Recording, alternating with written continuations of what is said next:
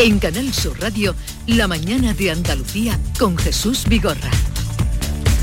El día por delante con Javier Moreno. Hoy el solsticio de verano se cuela en medio de la actualidad política porque será el día más largo, la noche más corta, comienza el verano. ¿Qué tal Jesús Tertulia? Buenos días. Y hay tres citas relacionadas con esta entrada del, verano, tres citas destacadas Jesús hoy en, en Sevilla. Mira, la primera a las nueve y media, Luis Fernando López Cotín, el delegado de la Agencia Estatal de Meteorología en Andalucía, Ceuta y Melilla, va a ofrecer una rueda de prensa con el resumen climático de la primavera y con la predicción estacional del próximo verano. A ver qué nos cuentan. También a las 10 en Sevilla se presenta oficialmente Prometeo, eh, no sé si le dirán Prometeo o Prometeo, en cualquier caso tiene mucho que ver. Es un proyecto piloto que clasifica y nombra las olas de calor para alertar de su importancia y prevenir de los posibles efectos adversos para, para la salud. Y también esta mañana a las 10 y media en Sevilla, Comisiones Obreras, el sindicato, presenta la campaña de prevención de golpes de calor en el sector de la construcción aquí en Andalucía. Y en la actualidad política hoy se reúne la Junta Directiva Nacional del Partido Popular. Con un nombre destacado, con Juanma Moreno, a las 11 de la mañana va a intervenir el presidente de la Junta de Andalucía, el como decía Manuel Gavira, el rotundo ganador de las elecciones del, pasado domingo, atentos a lo que se diga en la calle Génova de Madrid. También hoy el Consejo de Ministros aprueba la tercera reforma universitaria en democracia. La intención, entre otros factores, es dar estabilidad a los profesores y a los investigadores. Hay 25.000 profesores asociados eh, pendientes de esta reforma. El Congreso también a punto de regular el cannabis medicinal. Lo votan hoy y lo apoyan los partidos del gobierno de coalición y los socios. La reforma que rechaza eh, el Partido Popular y Vox. También es un día clave muy importante para una de las principales empresas andaluzas, Abengoa. La CEPI, la Sociedad Estatal de Participaciones Industriales, aprueba los últimos rescates que irán al Consejo de Ministros. La multinacional sevillana, recordamos, necesita 249 millones de euros antes de que acabe este mes para salir del concurso de acreedores. Por eso, los trabajadores de cinco filiales de Bengoa se manifiestan hoy en Madrid a las puertas de la, de la CEPI.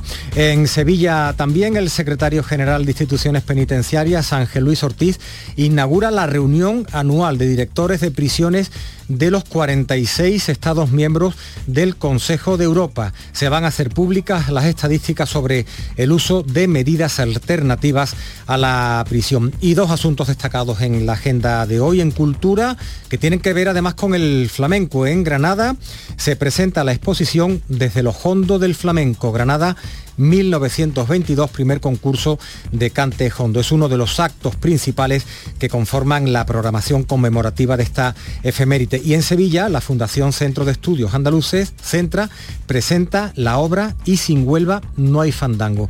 Es un trabajo de investigación de Juan Camacho Vilches que recopila, fíjate Jesús, y contextualiza más de 3.000 letras de fandangos en el Centro Cultural José Luis García Palacios en la calle Murillo de Sevilla. 3.000 letras de fandangos ha analizado este, este investigación. Pues así viene el día y vamos a continuar con Teo, José María y Paloma, que le había prometido eh, que le daba la palabra inmediatamente después del boletín.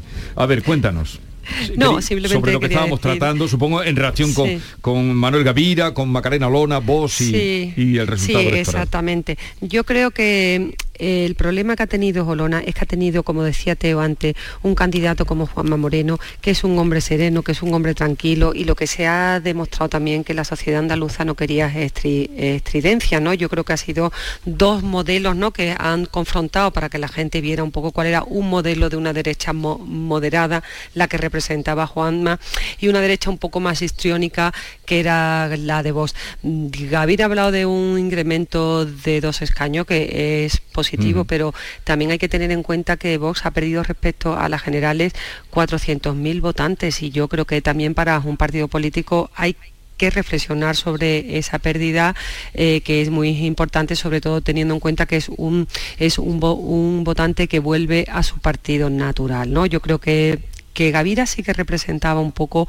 ese voto un poco más sereno, ¿no? Frente a una Jolona un poquito más histriónica y sobreactuada que yo creo que ha tenido mucho que ver en el resultado final que ha tenido Vox. José María. Sí, Gavira representa otro talante, ¿no? También más institucional, más moderado, menos histriónico, sí. es verdad.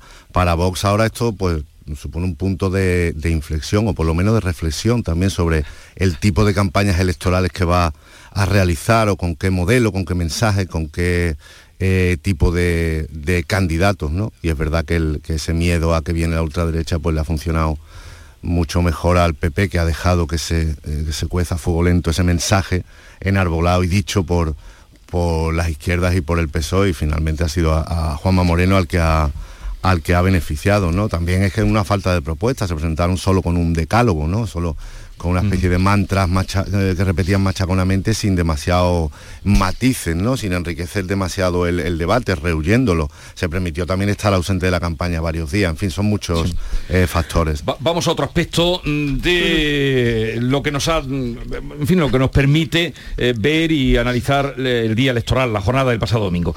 Los populares, contaba ahora nuestro compañero, reunión de la ejecutiva, de la Junta Directiva, para ver si el modelo del éxito puede proponer el modelo, en el éxito de, Juanma Moreno, puede ser el inicio de un cambio en la política española. Niegan completamente los socialistas que ayer en la Ejecutiva Federal volvieron a insistir en que la culpa es de la abstención, que es muy alta y que podemos hablar, que es muy alta. ¿Y, qué esperabas? Que dijeran que sí. Qué barbaridad. qué, barbaridad lo que se escuchó ayer. ¿eh? Cómo estar fuera de la realidad, ¿eh? totalmente fuera de la lo de Adriana Lastra y Felipe Sicilia verdaderamente han sido. Adriana Lastra hay que reconocer que ha sido uno de los. Ha aportado, no era fácil, pero ha aportado los momentos más histriónicos de la campaña. no han venido de los extremos, han venido de, Adriana Lastra cuando venía a Andalucía a denunciar la corrupción del Partido Popular. Creo que seguramente pocas cosas hay más, eh, más demostrativas de que estaban haciendo un, Matrix, es decir, se, habían instalado una realidad paralela en la que ellos eran eh, el mensaje redentorista frente a Vox, que, en fin, que se ha apagado. Eh, yo creo que la interpretación que hizo ayer el Partido Socialista es una interpretación de libro, de manual. Es decir, tú no puedes aceptar que, que, el resultado de las elecciones eh, acaba con el gobierno central. Mm. Esto sería lo último. Otra cosa es que pensemos, y yo lo creo, que no se descarte que después de la cumbre de la OTAN veamos rodar alguna cabeza de ministro, seguramente con el mensaje de que se le envía a preparar las elecciones municipales. Eh, apúntate esto, Jesús, para luego decirme que fallé una vez más. Pero, pero, eh, pero diría, diría que, que, la estrategia va a ser eh, quitamos algún peón del porque hay, hay quejas dentro del partido por la falta de, pegada política de algunos ministros y eh, se les envía a preparar durante un año las elecciones municipales de la próxima primavera.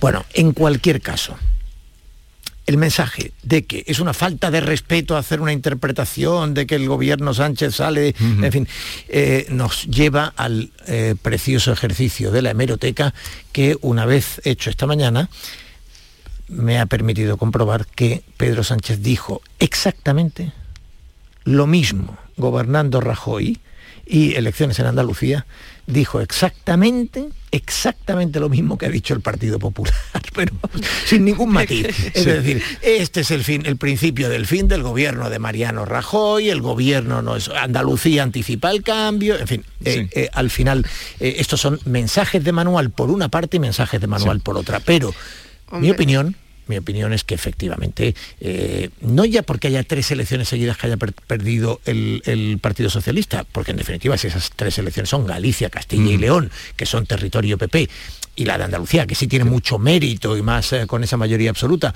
pero si son esos tres territorios donde ya gobernaba previamente el PP, bueno, pues eh, es menos este factor que el hecho de ver al Partido Socialista descentrado, claramente descentrado eh, eh, eh, y por tanto me, decía Jesús. No, no, venga, que no, que sonaba tu teléfono y no, ah, era mi teléfono. Pon un punto ya. A ver, Sí, no, hombre, que con Adriana Lastra hay que pararse. Déjame, Jesús, un ratito que me pare con Adriana Lastra.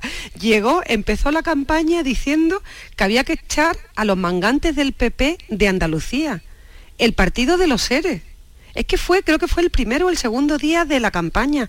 ¿Qué pensarían los andaluces de cualquier pueblo remoto de Andalucía escuchando a Adriana Lastra decir que hay que echar a los mangantes del PP de Andalucía? ha terminado diciendo que Juanma Moreno ha ganado gracias a los fondos europeos que le ha mandado el gobierno. ¿Qué pensará la gente con sentido común?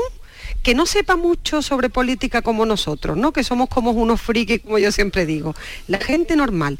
Y luego irrumpe Zapatero con vivas y oles a Griñán y Chávez condenados y a la espera de una, de una sentencia del Tribunal Supremo. ¿Qué pensarán los andaluces normales y corrientes cuando ven esto? ¿Que esta gente está en Marte o no? que esta gente está en Marte porque la gente que está en sus pueblos escucha estas cosas. Yo creo que toda la interpretación que ha hecho el, Partido Socialista es de absolutamente locos. Y yo creo que estos días va a haber un pronunciamiento de varones como García Paje, como Vara, un poco poniendo sensatez a la interpretación absolutamente disparatada de la cúpula del Partido Socialista. Sí, el primer aviso ya lo ha dado Javier Lambán de Aragón, ¿no? Que ha dicho eso que, eso que se suele decir, ¿no? Que, que hay que reflexionar. Cuando se dice que hay que reflexionar, malo. El siguiente paso. Han empezado por ahí. Ha empezado por ahí. Eso, eso es. Profunda reflexión. Profunda, profunda. Ya el siguiente, el siguiente paso cuando se dice que hay que estar más en la calle. Ya eso malo. Eso ya cuando dicen que hay que estar más en la calle es que la cosa va fatal. Bueno, yo creo que que mm, en nombre de la extrapolación se cometen muchos pecados, pero es verdad que hay que extrapolar porque es que Andalucía no es, un objeto perdido en el espacio, es que está encardenada y de qué manera es la realidad española. Es como si en una vuelta ciclista no da importancia a la principal etapa, ¿no? Entonces, claro que está relacionado y claro que el PSOE tiene que reaccionar, tiene ahí las municipales. Lo que pasa es que los impulsos políticos estos de cambiar ministro y tal le duran poco porque bueno, ya hizo una remodelación Sánchez metiendo a Félix Bolaño como que era un poco eh, renovar el compromiso con el partido de siempre, ¿no? Y alejarlo de otra gente, no sé, ya el impulso que le dio también hace un año metiendo a, a mujeres jóvenes valor del municipalismo, pero esos impulsos duran lo que dura un poquito el efecto marketing, algún mes y tal, ¿no? Bueno, no sé, no sé, sí, no, no se, se, preguntan por qué los buenos datos económicos, que es que a lo mejor no son tan buenos, no le funcionan. Pero claro, está ahí el precio de la luz y la inflación, perdón Teo, y por eso también mucha gente está muy cabreada. Yo creo que hay un factor, eh, eh, estando totalmente de acuerdo contigo, yo creo que en Andalucía el gobierno Frankenstein es especialmente, digamos, en la mitad sur del país hay, eh, digamos, un sentimiento particularmente refractario a, esos pactos con Esquerra y con Bildu. Y no solo, digamos, un, rechazo ideológico, sino también al haber visto pues, a Pedro Sánchez que, claramente en los primeros mensajes que ha dado con el PERTE, con los PERTES de, las grandes inversiones de los fondos europeos que van a llegar después de la pandemia, pues eh, que se pueda utilizar para tener contenta a Esquerra Republicana y para apaciguar Cataluña. Mm. apaciguar Cataluña es un asunto importante, pero industrializar Andalucía y, el reequilibrio territorial lo es mucho mm. más, ¿no? Y en ese sentido yo creo que eso influye. Pero hay un motivo que el Partido Socialista se resiste a aceptar, y es, en mi opinión, es el más importante, además de esto del Frankenstein, que es a Juan Espadas lo han dirigido desde Madrid. Juan Espadas no ha sido Juan Espadas, el Juan Espadas que conocíamos. El Juan Espadas que arranca la negociación presupuestaria en otoño era un tipo dispuesto a pactar y dispuesto a exhibir su talante negociador que él siempre había considerado que era su gran activo. Esa transversalidad que por otra parte tiene Juanma Moreno y Juan Espadas desaparece el día que empiezan a dar ruedas de prensa en Madrid diciendo que si no se readmiten a los 8.000 sanitarios de no sé qué, que no habían sido despedidos, sino que no se habían renovado unos contratos de analistas clínicos, no de médicos, mm. eh, porque hacían PCR. Bueno, en el momento en que Juan Espadas lo desperfilan y lo tratan de convertir en una expresión de Ferraz, en una expresión de Moncloa, y que sea la estrategia que interesa a Moncloa, polarizando con Vox, está enfatizando el papel de Vox. En el momento en que eso ocurre, yo creo que empieza una responsabilidad del gobierno central, pero sobre todo empieza la evidencia de que el gobierno central es el que está haciendo un papel equivocado. Hombre, pero yo creo que eso viene antes también. Yo creo que el pacto del Partido Socialista con Bildu, con, con Esquerra, yo creo que eso la gente no lo, eso no lo traga la gente en Andalucía y luego también en esta, en esta campaña se ha, se ha colado el tema de Mónica Oltra, que, no lo hemos valorado, pero es muy duro. Yo mm, quería, de, mm, de, tiempo vamos muy mal, pero sí, quería ver a dónde va Mónica Oltra. ¿A dónde va? Eso es lo que nos preguntamos todos, ¿no? Porque pues se, tiene que ir a su casa. Claro, esa imagen de verla saltando días después de que haya sido imputada, es que nos tenemos que poner en la gente que está en la calle en la gente que está en la calle. O sea, un gobierno que ninguna ministra que ninguna ministra, todas estas ministras de Podemos, todas estas ministras en defensa del feminismo, que no hayan tenido una palabra de condena a Mónica Oltra, es que todas estas, eh, todas estas cosas han hecho mucho daño al Partido Socialista. Eh, José María. Sí, bueno, lo de lo de Oltra yo creo que, aunque sea en clave puramente desde su óptica, ¿no? Solamente por el daño que le está haciendo a su partido, solamente por el daño que le está haciendo al tripartito que gobierna en la comunidad valenciana, debería irse, pero es que además su posición no es nada ética ni estética y además no es coherente con su trayectoria en la que ha pedido reiteradamente que en cuanto a alguien se le impute, que ahora se llama investigado, eh, abandone sus responsabilidades públicas y se marche. Y ha sido especialmente dura con toda la gente que ha estado en esa tesitura de derecha o de izquierda. Y ahora ella que se ve en una situación absolutamente peliaguda desde el punto de vista ético, eh, eh, está ahí resistiendo y está pues mm, quebrando, pero las cosas van a caer por su propio peso y ya están otros que están hablando también de reflexión, ¿no? Como lo que decíamos antes, eh, eh, eh Chimo Puig y, Joan Baldoví menos. Joan Baldoví la ha defendido todavía bastante, pero yo creo que la pero es una cosa, mm, pero bueno, ya, ya van tarde. Bastante no, todo. si atacan a uno, nos atacan a todos. Y luego sobre todo, pero tú nombras a las ministras feministas pero si sales de, la Moncloa también todas, muchas feministas, ya sea en la escritura, ya sea en las artes, no se ha oído una voz mm, defendiendo a la criatura porque era una menor de edad. Cuando abusaron de ella. Creíamos que hermana, yo sí ¿eh? te creo, era para las víctimas, no, para quienes miraban para otro lado. Una cosita, podríamos, mamá, yo quería hablar hoy también de, Juan Marín, pero ya no, que solo le faltó ayer decir qué más os pudo ofender para castigarme más. Pues ¿qué he hecho yo más? Eh, eh, qué pena, ¿eh? a, mí, a, mí, me ha dado pena. Jesús lo ha hecho muy bien. Desde luego eso por lo menos lo hemos dicho aquí muchas veces, ha mantenido la lealtad hasta el final. Pero ayer, ¿qué más os pudo hacer para perder medio millón de votos? Bien, no tengo tiempo porque tengo un invitado que vamos a hablar de la luz, pero quiero que me digáis a cuento de que, ahora que estábamos hablando de ministra, Yolanda Díaz, eh, este eh, tuit que ha sacado esta mañana, proponiendo un cheque de 300 euros para la familia vulnerable y rebajar el, el abono del transporte un 50%, eh, ¿Esto lo ha consultado con alguien? ¿De dónde sale esto? No, sé, vosotros estáis bien informados. No, lo ha consultado. Eh, eh, Yolanda Díaz le marca el, territorio. También le podemos preguntar cómo, dónde va Yolanda Díaz. Al Partido Socialista. Yolanda Díaz tiene que recuperar algo de, pulso, que seguramente lo ha tenido completamente hundido desde el resultado electoral. es decir, Yolanda Díaz se implica en la campaña andaluza, se implica tarde, comete un error enorme, pero en el último momento cree que no puede quedarse fuera de una candidatura, eh, apoya a, a Inma Nieto, que por cierto no solamente ha hecho una mala campaña, sino ha hecho el peor balance de la campaña seguramente de todos los candidatos.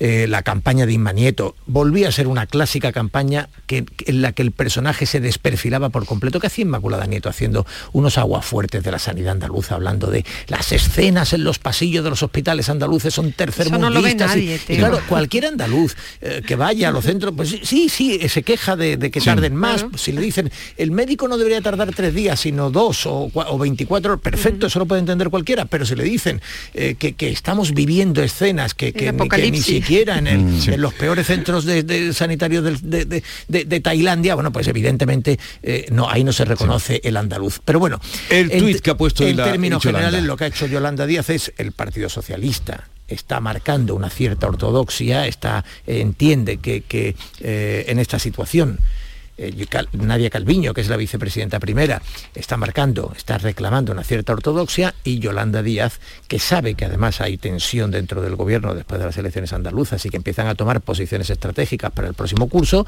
se desmarca y empieza a vender su discurso propio. Es decir, esto es puro ejercicio propagandístico de Yolanda Díaz. Sí, pero el Frente Amplio ha, empezado mal, ¿no? El Frente Amplio yo creo que ha empezado mal, empezó mal en, Andalucía y enlazando un poco también con lo de Mónica Oltra, esto también le afecta. Yo creo que ahora se abre un nuevo frente interno en el gobierno, y hay voces de los varones y de dirigentes del Partido Socialista que, pidan que le piden a Pedro Sánchez que rompa con Podemos a un año de las elecciones autonómicas y, y Yolanda Díaz fuerza el enfrentamiento con, con el Partido Socialista y veremos hasta dónde llega Nadia Calviño, porque hay que tener en cuenta que Nadia Calviño es la que siempre tiene la última palabra en estas cuestiones económicas. José María, ¿cómo ves? El proyecto, de, el proyecto de Yolanda Díaz lo que tiene son muchos titubeos, lo que no puede decir es que va a iniciar la escucha activa después de la campaña, eh, luego decir que no, luego implicarse pero de manera tardía, bueno, y esto, esto del cheque podría ser una buena medida, pero sin duda una medida electoralista, pero electoralista a todo lo pasado de las elecciones andaluzas en su propio beneficio de su propio eh, futuro proyecto, desmarcándose, como decía Teo también, como decíais, de eh, la otra línea del gobierno, de la línea del, del PSOE. Es un anuncio para, para beneficiarse y para construir ese espacio político que nace quebrado ya. Sí, pero es que claro, ha salido hoy con un tuit... Eh, con un hilo. Es temporal. Con un hilo, sí, más de un tuit. Con un hilo. Estoy, estoy leyendo aquí todo esto, pero esto Voy a leerlo.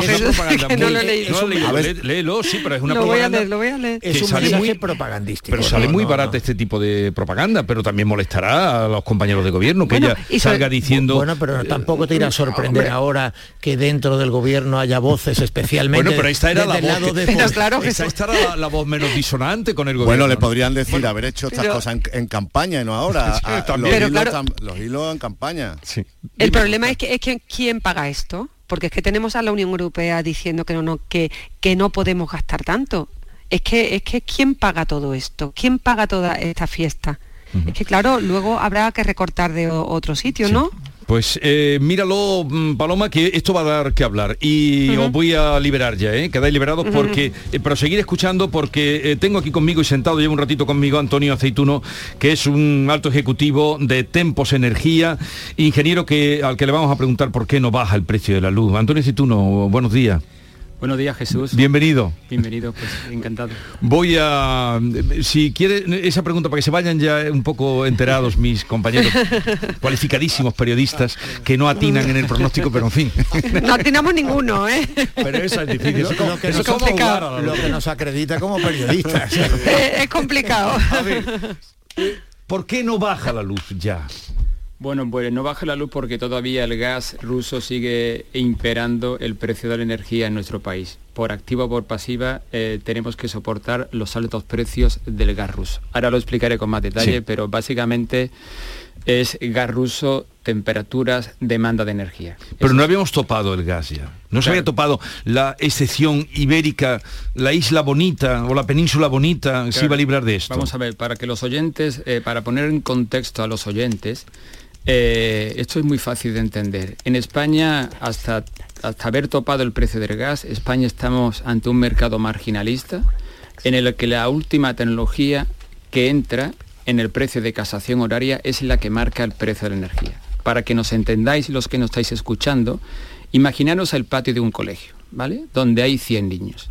85 niños comen, diríamos, bocadillo de, de queso y 15 niños comen bocadillo de jamón. Bueno, pues todo el mundo paga el bocadillo de jamón. El precio del, del, bocadillo al precio del jamón, que más o menos está entre 60 y 70 euros. Entonces, eh, y ese es el problema. Sistema marginalista, la última tecnología que, que entra es la que marca el precio. En nuestro país desde que estalló la crisis del gas, aproximadamente en mayo-junio de 2021, el gas es, eh, es, la, es, el combustible que ha marcado el precio. Es decir, las centrales de mm. ciclo combinado que funcionan con gas han sido las que han marcado el precio. Entonces, ¿qué, eh, qué, hizo el gobierno o qué ha intentado implementar el gobierno? Pues muy fácil. Vamos esos, eh, porque los ciclos combinados no tenemos que dejar de perder de vista que aportan un 15% de la, de la demanda de nuestro país. Entonces, si aportan un 15% de la demanda, no pueden estar fijando el precio del 100% de la demanda. Hay que buscar una solución perfecto. Esos 15 niños eh, que comen, diríamos, bocadillo de jamón, eh, vamos a, eh, vamos a obligarlos a que compren el jamón al precio del queso. Perfecto. Y los 85 niños le van a pagar a esos 15 niños la diferencia entre el precio del queso y el precio del jamón. Con lo cual, en el papel las cosas deben funcionar. ¿Por qué? Porque esos 15 niños ya van a dejar de fijar el precio del bocadillo. Y los 85 niños restantes, que son una, una masa contundente, van a abonarle la diferencia. Con lo cual, el precio debe bajar. Eso es lo que pensábamos todos los españoles eh, el martes 14 de, eh, de junio. Resulta que el miércoles, cuando se empieza el topado del gas, eh, todo el mundo, el precio de la energía la pagamos ya en dos partidas divididas. Primero, el mercado spot, como había venido siendo siempre, pero con una salvedad, el precio del gas iba a estar topado a 40. Eso es una primera partida. Segunda partida, hay que abonarle a las centrales de ciclo combinado la diferencia entre los 40 euros megavatio el gas topado y el precio real del gas. Es decir, eh, volviendo al ejemplo al, símil, pues eh, yo pago eh, el precio del queso y a los niños le abono la diferencia entre el precio del queso y el precio del jamón. Magnífico. Tengo dos partidas para pagar. En principio, insisto, esto debe funcionar. España, el miércoles 15 de, 15 de junio, las temperaturas subieron de manera muy alarmante. Eso hizo que la demanda española sobrepasase la cota psicológica de los, de los 800 gigavatios hora día. Pensemos que esos 800 gigavatios hora día en España se, sobrepasan en el año eh, muy pocas veces, 3, 4, 5 veces. Es la cota psicológica. Primer hándicap. Eh, bueno, eh, segundo handicap. Bueno, ahora, Antonio, un momentito, porque voy a, liberar a mis compañeros. Ah, no, no, queda, quédate. Claro, porque nos vamos a entrar, pero es que estamos en el momento. Pero, en el momento en que nos van a decir que no hizo viento, que no hizo viento. bueno, hay más cosas, ¿eh? y que era una milonga, ¿no? También. tenemos que parar. Claro, es que la pregunta es, ¿por qué siendo la excepción? Pero ahora lo vamos, lo está explicando muy bien. Estamos entendiendo perfectamente la metáfora del queso y del jamón. Os vais escuchando, porque os voy a liberar pero seguís escuchando porque ya veis que aquí traigo a gente de nivel para que eh, nos enteremos de las cosas. Además de nosotros, Además. Muy bien apuntado, Teo. José María de Loma, Paloma Cervilla y Teo León Gross. Un abrazo. Eh, bueno, un abrazo a todos. ¿eh? Antonio, ahora seguimos este relato que nos está haciendo porque lo que queremos es enterarnos bien. Una pausa que tenemos que hacer y seguimos. En Canal Sur Radio, La mañana de Andalucía con Jesús Vigorra. Dicen que San Juan nunca fue de días, que siempre fue de noches, de noches cortas y alegres, de noches en las que la magia vuelve. Cuando el cuponazo de la 11 se alinea con San Juan, crece la ilusión. Podrás ganar 9 millones de euros con el cuponazo y 15 millones con el cuponazo XXL. Y además, si entras en cuponespecial.es, podrás conseguir cientos de experiencias y tarjetas regalo. Con el cuponazo San Juan de la 11, vuelve la magia. Bases depositadas ante notario. A todos los que jugáis a la 11, bien jugado. Juega responsablemente y solo si eres mayor de edad. Nadie conoce mejor las necesidades de un territorio que las personas que viven en él. En la Red Rural Nacional apoyamos a los grupos de acción local para que planifiquen y aprovechen todo su potencial. Actúa en origen, conecta con el desarrollo rural. Red Rural Nacional, Ministerio de Agricultura, Pesca y Alimentación, Gobierno de España. Sevilla. Canal Sur Radio. El mobiliario para la hostelería lo tienes en Industria Sevillana Hostelera. Campanas y turbinas de extracción, mesas inoxidables, mobiliario refrigerado, equipos de lavado y todo lo necesario para el montaje de tu bar o restaurante. Equipos de aire acondicionado desde 226 euros masiva. Condiciones especiales para instaladores. Industria Sevillana Hostelera. En Polígono El Pino, calle Pino Central 8. Teléfono 617-980-950. Recuerde, 617-980-950. Llega el Aranco Team Series, un circuito profesional de golf femenino con un formato único que recorre tres continentes. Del 18 al 20 de agosto, el Club de Golf La Reserva recibirá a 36 equipos formados por cuatro jugadores. Tres mujeres profesionales y un amateur competirán por un millón de dólares. Nunca has visto nada igual. ¿Te lo vas a perder? Compra ya tus entradas en aramcoteamseries.com. Si eres empresario, inversor o te gustaría tener tu propio negocio, esto te interesa. La Feria de Franquicias Franquishop vuelve a Sevilla este jueves. Solo día podrás conocer a más de 40 franquicias para invertir, asesoramiento para emprendedores y consultoría para franquiciar tu negocio. Este jueves 23 de junio en Hotel NH Collection. Entrada gratuita de 9.30 a 6 de la tarde. Inscríbete en franquishop.com.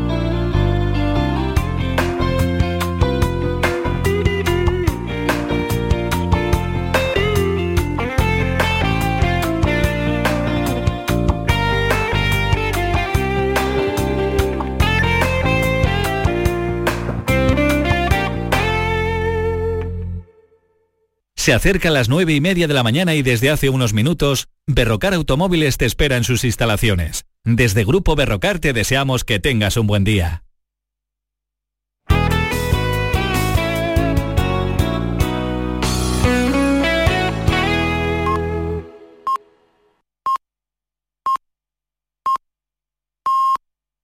Ahora más que nunca descubre las posibilidades que la tarjeta de crédito Cajamar tiene para ti. Puedes aplazar compras, máxima seguridad en compras online y además la llevas puesta en el móvil. Para más información visita nuestra web. Cajamar.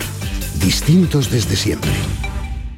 Celebra el Día Mundial del Medio Ambiente con Social Energy. Únete a más de 3.000 clientes satisfechos con nuestras soluciones fotovoltaicas. Realizamos un estudio gratuito para ahorrar hasta un 70% de tu factura eléctrica y te regalamos un cheque de 200 euros en Amazon. Pide tu cita en el 955 44 11 11 o socialenergy.es y aprovecha las subvenciones disponibles. La revolución solar es Social Energy. Información, cercanía, diversión. Así es la tarde de Canal Sur Radio con Mariló Maldonado. Tu programa de radio de las tardes en Andalucía. Con toda la actualidad y las historias que más te interesan. La tarde de Canal Sur Radio con Mariló Maldonado. De lunes a viernes desde las 3 de la tarde. Quédate en Canal Sur Radio. La radio de Andalucía. La mañana de Andalucía. Eh, contaba ustedes que hemos invitado a Antonio Aceituno, alto ejecutivo de Tempos Energía, ingeniero, mm, para que nos diga y nos aclare qué ha pasado cuando el 14 de junio y días anteriores nos dijeron que topar el gas, el tope al gas, permitiría que pagaríamos más barata la luz. Y Antonio nos estaba contando con un símil que muy comprensible para todos, el bocadillo de jamón y el bocadillo de queso, eh, que era pues un poco la, la manera de poder eh, tener esa excepción. Eh, nosotros éramos el bocadillo de queso, ¿no? Somos nosotros el bocadillo de queso. España, los españoles y, y bueno, Portugal. A ver, insistimos, vamos a retomar la conversación. El es- Todo viene de por qué eh, cuando hemos empezado el día 15 de julio, como nos habían dicho, no se está notando y usted incluso ha dicho que puede subir en julio, lo he leído por ahí, Sí. 50 euros más la luz. Sí, está bien informado, Jesús. Sí, sí. bueno, a ver, entonces, retomamos donde estábamos Pues nada, con el bocadillo de queso y el pues, bocadillo de jamón. eh, eh, antes del miércoles 15 de junio, antes del topado del gas, eh, insistimos, el España está ante un mercado marginalista en el que la última tecnología que entra, la más cara, es la que marca el precio. En este sentido, la última tecnología son los ciclos combinados que funcionan con gas. Estableciendo el símil, pues eh, nada, es un patio de colegio en el que las tecnologías más caras, que son los ciclos combinados, aportan el 15% de la demanda. Pues imaginemos que hay 15 niños que están comiendo bocadillo de jamón y 85 niños que están comiendo bocadillo de queso. Perfecto. Pues eh, no puede ser que los 15 niños, es decir, que los ciclos combinados que aportan el 15% de la demanda, marquen el precio de todo el patio de ese colegio, de toda la demanda de nuestro país. Entonces, eh, ahí, arrancamos, ahí arrancamos nuestra historia. Eh, ¿Qué ha hecho el gobierno? Bueno, pues vamos a... a, los, los 85 niños que están comiendo el bocadillo de queso le van a financiar la diferencia a los niños que están comiendo el jamón.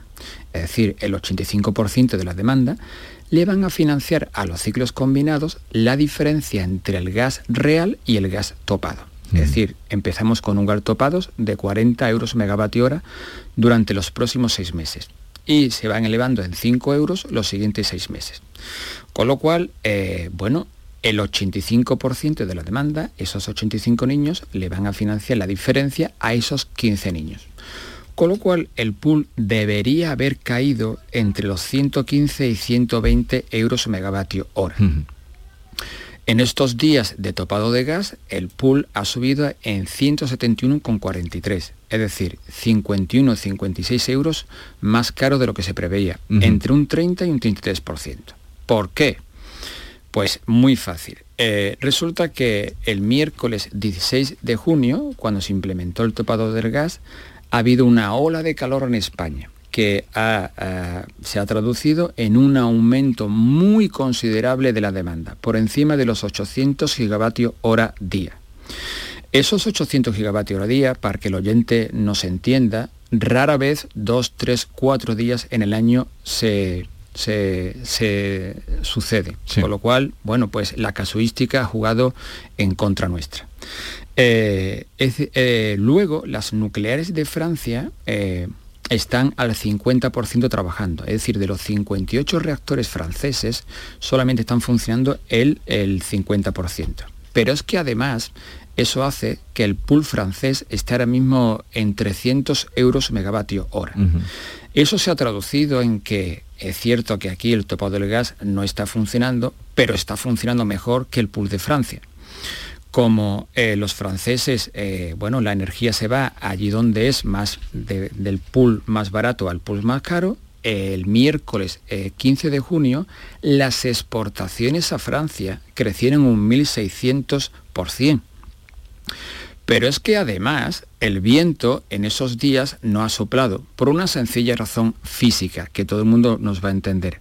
A más temperatura, el volumen del aire pesa menos y como pesa menos, tiene menos capacidad para mover las aspas de un aerogenerador. Con lo cual el viento en esos días precisamente ha cubierto un 10% de la demanda. Normalmente el viento cubre entre un 25 y un 30% y si lo hace muy bien, entre un 45 y un 50. Todo eso se ha traducido en que los ciclos combinados, en lugar de satisfacer un 15% de la demanda, hayan tenido que cubrir eh, entre un 45 y un 50% de la demanda. Y ese es el primer problema. Es decir, volviendo al patio del colegio, ya no hay 15 niños comiendo jamón, sino que hay 46 o 50 niños comiendo jamón. Eso es un problema porque el modelo del topado del gas lo hemos llevado eh, al extremo. Y cuando los modelos se llevan al extremo, pierden sintonía con la realidad y mm, no funcionan todo lo bien que quisiéramos. Pero es que además eh, ha habido otra, otro hándicap tremendamente importante. En estos días, eh, Rusia ha cortado el gas de los tres mm. conductos umbilicales que Rusia lanza a Europa. El Nord Stream es el más importante. Hablo del Nord Stream 1 porque el Nord Stream 2 ya está parado.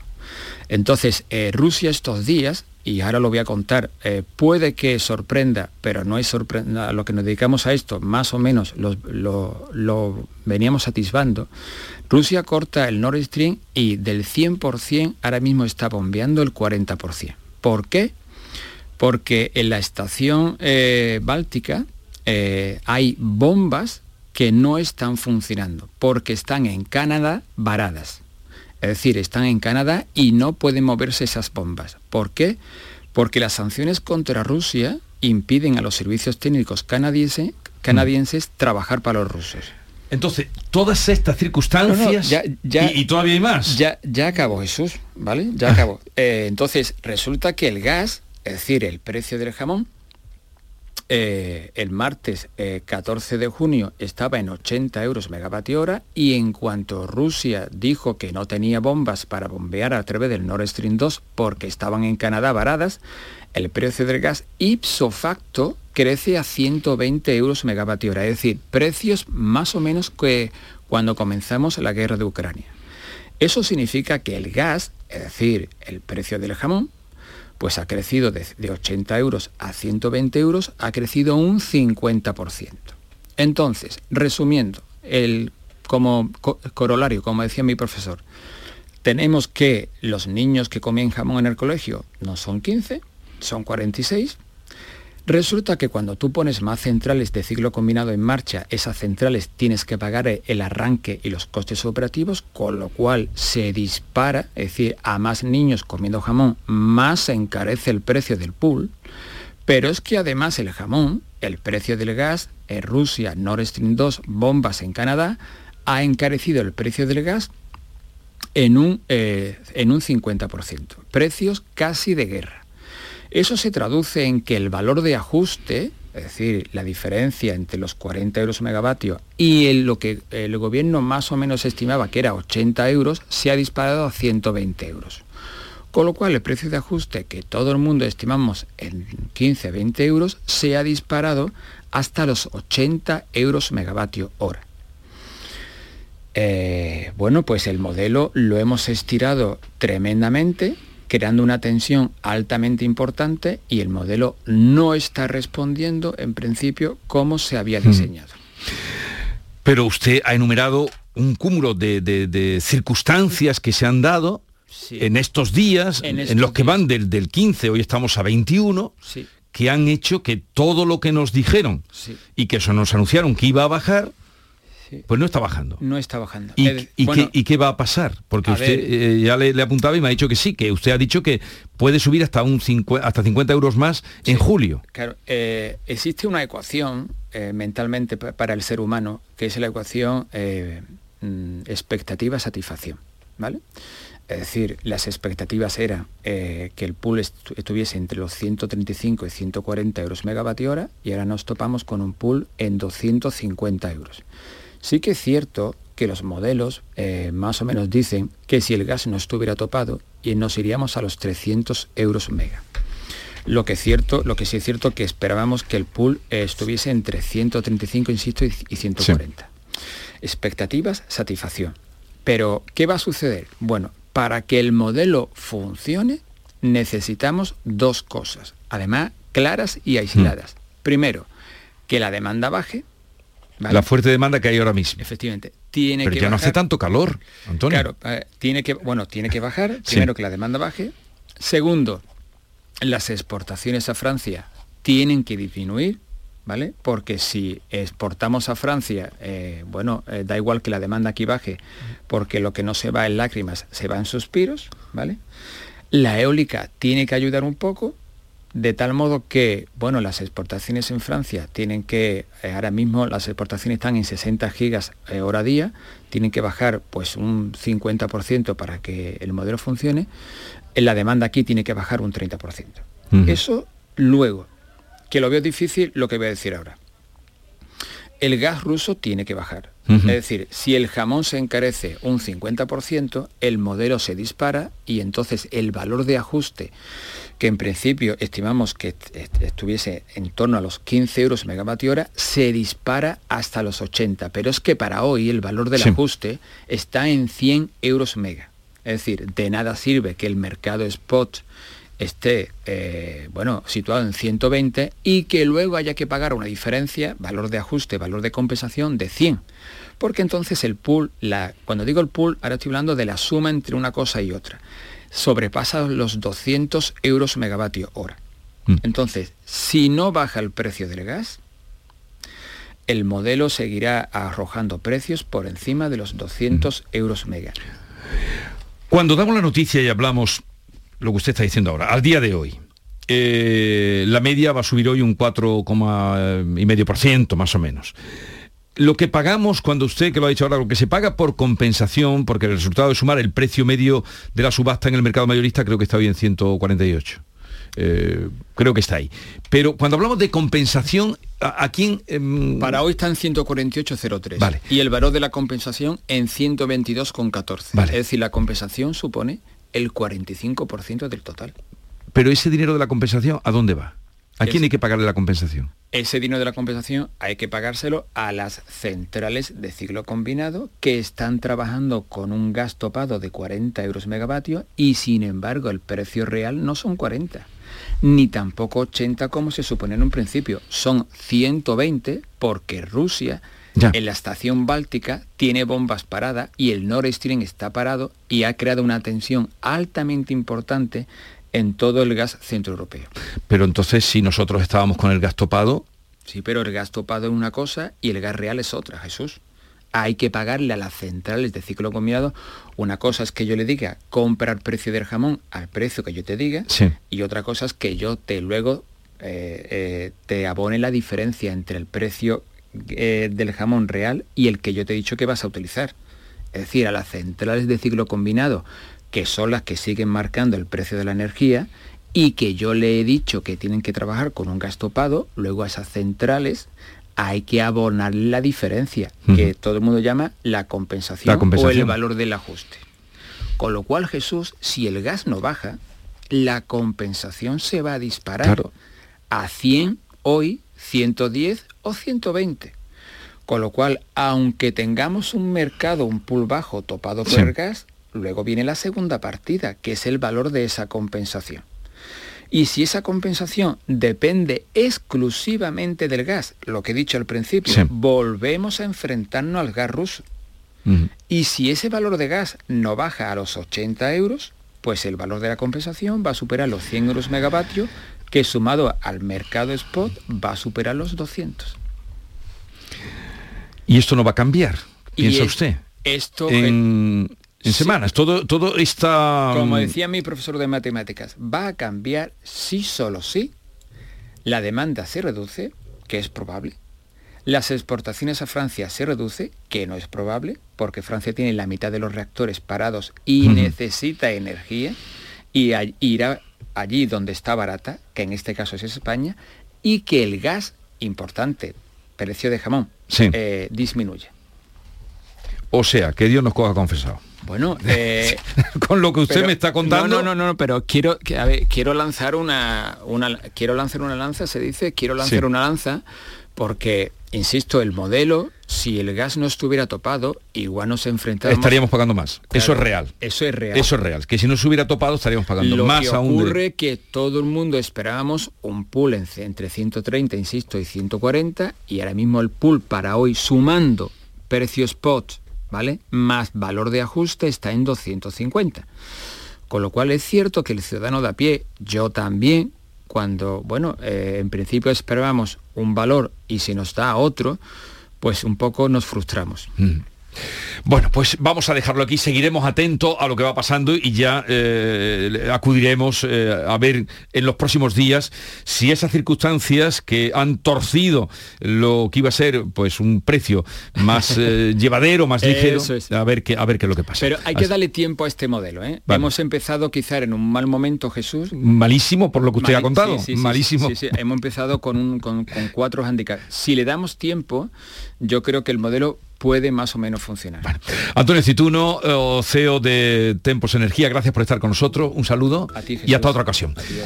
En un momento vamos a acercarnos a una mm, realidad dura, terrible, que el que la lleva la entiende, como es eh, la ELA, eh, la esclerosis lateral amiotrófica, porque hoy no podemos decir se celebra, no sería correcto, se, se, conmemora, se llama la atención sobre esta enfermedad y nosotros también queremos unirnos a esa voz y en un momento vamos a hablar con un enfermo de ELA y también con un representante, una representante de la Asociación Española de Esclerosis Lateral Amiotrófica.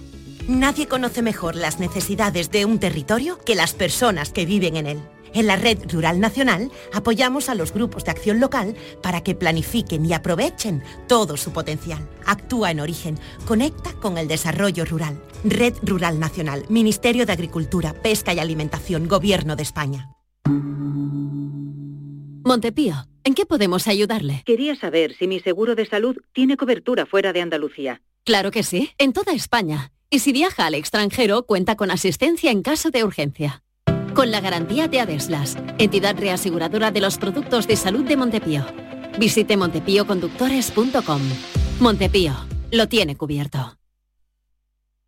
Escuela Universitaria de Osuna, centro adscrito a la Universidad de Sevilla. Tres décadas formando los profesionales esenciales de la sociedad, empresarios, maestros, profesores, gestores y sanitarios. Grupos reducidos, prácticas en empresa, programa Erasmus y alta inserción laboral. Consulta toda nuestra oferta académica en euosuna.org. Escuela Universitaria de Osuna, crea tu futuro. No te quedes con las ganas. Aprovecha nuestro 20 aniversario. Un verano sin gafas es más verano. Consulta refractiva gratuita, solo hasta el 31 de julio. Tecnolasersevilla.es En Grupo Sirsa y sus marcas Renault, Dacia, Mazda, Volvo y Suzuki, volvemos a tenerlo todo mucho más claro. Tenemos más de mil vehículos de ocasión y de entrega inmediata, con hasta cuatro años de garantía y hasta 3.000 euros de descuento. Pero además del 22 al 25 de junio, los Ocasión Days de Grupo Sirsa traen muchos más descuentos, para que lo tengas todo mucho más claro. Grupo Sirsa, tus concesionarios Renault, Dacia, Mazda, Volvo y Suzuki en Sevilla. Si eres empresario, inversor o te gustaría tener tu propio negocio, esto te interesa. La Feria de Franquicias Franquishop vuelve a Sevilla este jueves. En un solo día podrás conocer a más de 40 franquicias para invertir, asesoramiento para emprendedores y consultoría para franquiciar tu negocio. Este jueves 23 de junio, en Hotel NH Collection. Entrada gratuita de 9.30 a 6 de la tarde. Inscríbete en franquishop.com. Andalucía a las 2. Las noticias de Sevilla. El repaso de la actualidad de la mañana con toda la información local que te interesa. El avance del deporte y el servicio público. Todo lo que necesitas saber está en Canal Sur Radio, la radio de Andalucía en Sevilla. Mes del chollo en Rapimueble. Sillón relax 199 euros. Dormitorio juvenil 389 euros. El número uno del mueble marca la diferencia. Paga en 12 meses sin intereses. Mes del chollo en Rapimueble. Más de 200 tiendas en toda España y en rapimueble.com. La mañana de Andalucía. Se incorpora David Hidalgo, buenos días. Buenos días, Jesús. Y vamos directamente con ese día que llama, el de hoy, la atención sobre las personas con eh, que padecen ELA. La, ELA, la esclerosis lateral amiotrófica, 4.000 pacientes en España lo tienen. Es la tercera enfermedad más común en nuestro país tras el Alzheimer y el Parkinson y cada año se diagnostican entre 700 y 900 nuevos casos. Eso significa que son unos 3 al día. El 50% de los pacientes fallecen en menos de tres años y un 80% en cinco años. Vamos a saludar a Pilar Fernández Aponte, que es vocal de la Asociación Española de Esclerosis Lateral Amiotrófica, eh, ELA de aquí en adelante, para entendernos. Pilar, buenos días. Hola, buenos días. Eh, ¿Qué pretenden ustedes con eh, en un día como el de hoy? Aquí mi compañero daba datos, 4.000 personas hay que la padecen en nuestro país, de 700 a 900 los que se diagnostican cada año. Pues bueno, primero daros las gracias por poner voz eh, a esta enfermedad en un día como, como hoy y dejar que, os contemos que según la asociación, la Sociedad Española de Neurología, eh, más de 100.000 españolas van a desarrollar la ELA durante su vida. Es decir, eh, una de cada 400 personas va a padecer ELA según los estudios y según la evolución y los datos que tenemos actualmente de la enfermedad la lucha, la investigación eh, de esta enfermedad, eh, ¿en qué momento, por qué momentos pasa? Pues pasa por, por, momentos difíciles. Primero porque todavía desde el punto de vista de la investigación eh, pues no se ha encontrado una cura ni un medicamento que cronifique la enfermedad y en los proyectos de investigación que se llevan actualmente, pues es que eh, están intentando averiguar la causa porque se desconoce también la causa de la enfermedad. Entonces es más difícil eh, encontrar una cura cuando no se sabe eh, la causa que la origina. Entonces, en, ese, en, ese, en esa faceta estamos actualmente y, por eso en un día como hoy, pues también queremos un poco pedir el, apoyo de las instituciones públicas. son muchos factores en contra, Pilar, porque como usted dice, no se considera una enfermedad hereditaria, aún se desconoce el origen, no hay una cura y sobre todo es que en Andalucía no hay neurólogos en los hospitales comarcales y tienen que irse a las capitales, ¿no? Eso también es un problema, ¿no? Pues es un problema porque además eh, para ellos el desplazamiento de, estos enfermos que, en una situación eh, ya más avanzada de la enfermedad tienen una parálisis completa, pues es muy complicado, tanto el desplazamiento que para ellos es agotador como la atención eh, hospitalaria en donde, en donde cada uno le corresponda por eso también eh, nosotros pedíamos eh, que fueran atendidos en, una atención domiciliaria adecuada con, los especialistas adecuados. Eh, Pilar, un momentito que vamos a saludar a Jaime Zájara, es enfermo de ELA desde hace seis años y medio, tenía una vida pues mm, de marino mercante que ejercía, eh, sin ningún problema, hasta que eh, le vino esto en, en, todo lo alto y eh, luchando con esa enfermedad, pues lleva ya seis años, tiene 52. Jaime, buenos días. Hola, buenos días. ¿Qué, qué tal está usted? No, por favor, de usted no, de tú. Pues ¿qué tal estás? No me haga, no me haga más viejo de lo que soy. ¿Qué tal estás? Pues nada, estoy ahí bien, bien, en cama. Como dice ella, pues nada, ahora mismo estoy en estado de total dependencia, en cama, sin fuerza para nada, ni, eh, ni en brazos ni en piernas.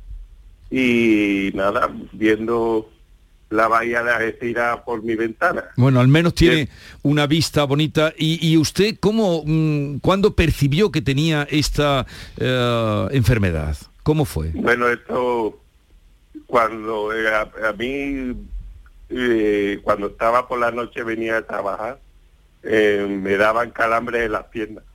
Y entonces, a partir de ahí, mm, intentaba coger las cosas y no me respondían eh, las piernas. Entonces dije que aquí hay algo raro, me pongo a hacer ejercicio o, me voy a quedar parado.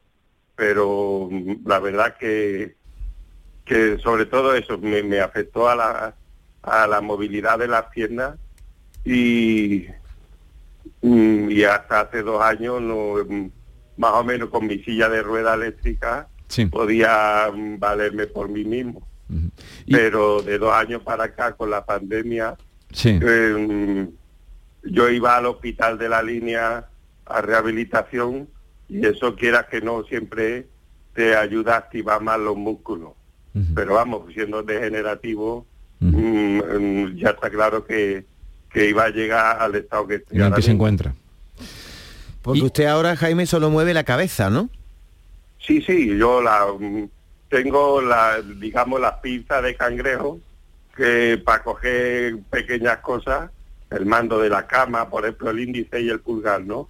Eh, la cabeza, y gracias a Dios eso, pues eso y que me sirve con, pues para ver un programa de la tablet em, que sirve para comunicarme con, con el resto de, personas, digamos con el mundo, ¿no? Ya. Ay, señor, señor. Qué, no, qué no, tremenda. No, no, pobrecito, no, no, no, no digo pobrecito nada. Me alegra oírlo, contarme que tiene la, la, bahía frente, pero que es una, en fin, que es una vida que hay que echarle cada día. es una vida muy dura, sobre todo para la familia, porque mm, yo lo que digo, tienes la cabeza al 100%, el cuerpo se te va quedando atrás, pero la cabeza está activa al 100% y siempre hay que buscarle algo para que esté, esté entretenida. Bueno, ¿Eh? Jaime, mire, eh, o mira, porque vamos a tutearnos. Lo voy a llamar otro día. Hoy queríamos hacer esa llamada de atención, pero me interesa también que me cuente, pues eso, cómo es un día a día con 24 horas y en esas circunstancias que usted nos ha comentado. Eh, Pilar Fernández Aponte, de la Asociación Española de Esclerosis Lateral Amiotrófica, ELA, em, para lo que nos necesita aquí nos tiene. Hoy lanzamos esa llamada para que sean conscientes de esa realidad, pero lo dicho, seguiremos cerca de ustedes. Pues muchas gracias Y mi, muchas gracias y mi admiración para enfermos como Jaime que nos dan una lección de vida todos los días. Jaime, volvemos a encontrarnos un día de estos. Adiós. La mañana de Andalucía. ¿Por qué Agua Sierra Cazorla es única? El equilibrio de su manantial es único, el más ligero en sodio, la idónea para la tensión arterial, más rica en magnesio, calcio y bicarbonato y ahora agua Sierra Cazorla con los refrescos saludables de verdad, sin azúcar y sin gas, más naranja y limón. Agua Sierra Cazorla, la única en calidad certificada. Canal Sur Radio, Sevilla. Cuenta la voz de un sabio que para saber de Sevilla le preguntó al giraldillo por los lugares más bellos del barrio de Santa Cruz. Y este le respondió. Con aires de azar, maestranza y catedral, la hostería del Laurel has de visitar y en ella sus tapas, vinos y demás viandas probar. La Hostería del Laurel. Visítenos en Plaza de los Venerables 5 o a través de nuestra web lahosteriadellaurel.com. Porque si le preguntas al giraldillo, Hostería del Laurel, no te la dejes atrás. En Grupo Sirsa y sus marcas Renault, Dacia, Mazda, Volvo y Suzuki, volvemos a tenerlo todo mucho más claro. Tenemos más de mil vehículos de ocasión y de entrega inmediata, con hasta cuatro años de garantía y hasta 3.000 euros de descuento. Pero además del 22 al 25 de junio, los Ocasión Days de Grupo Sirsa traen muchos más descuentos, para que lo tengas todo mucho más claro. Grupo Sirsa, tus concesionarios Renault, Dacia, Mazda, Volvo y Suzuki en Sevilla.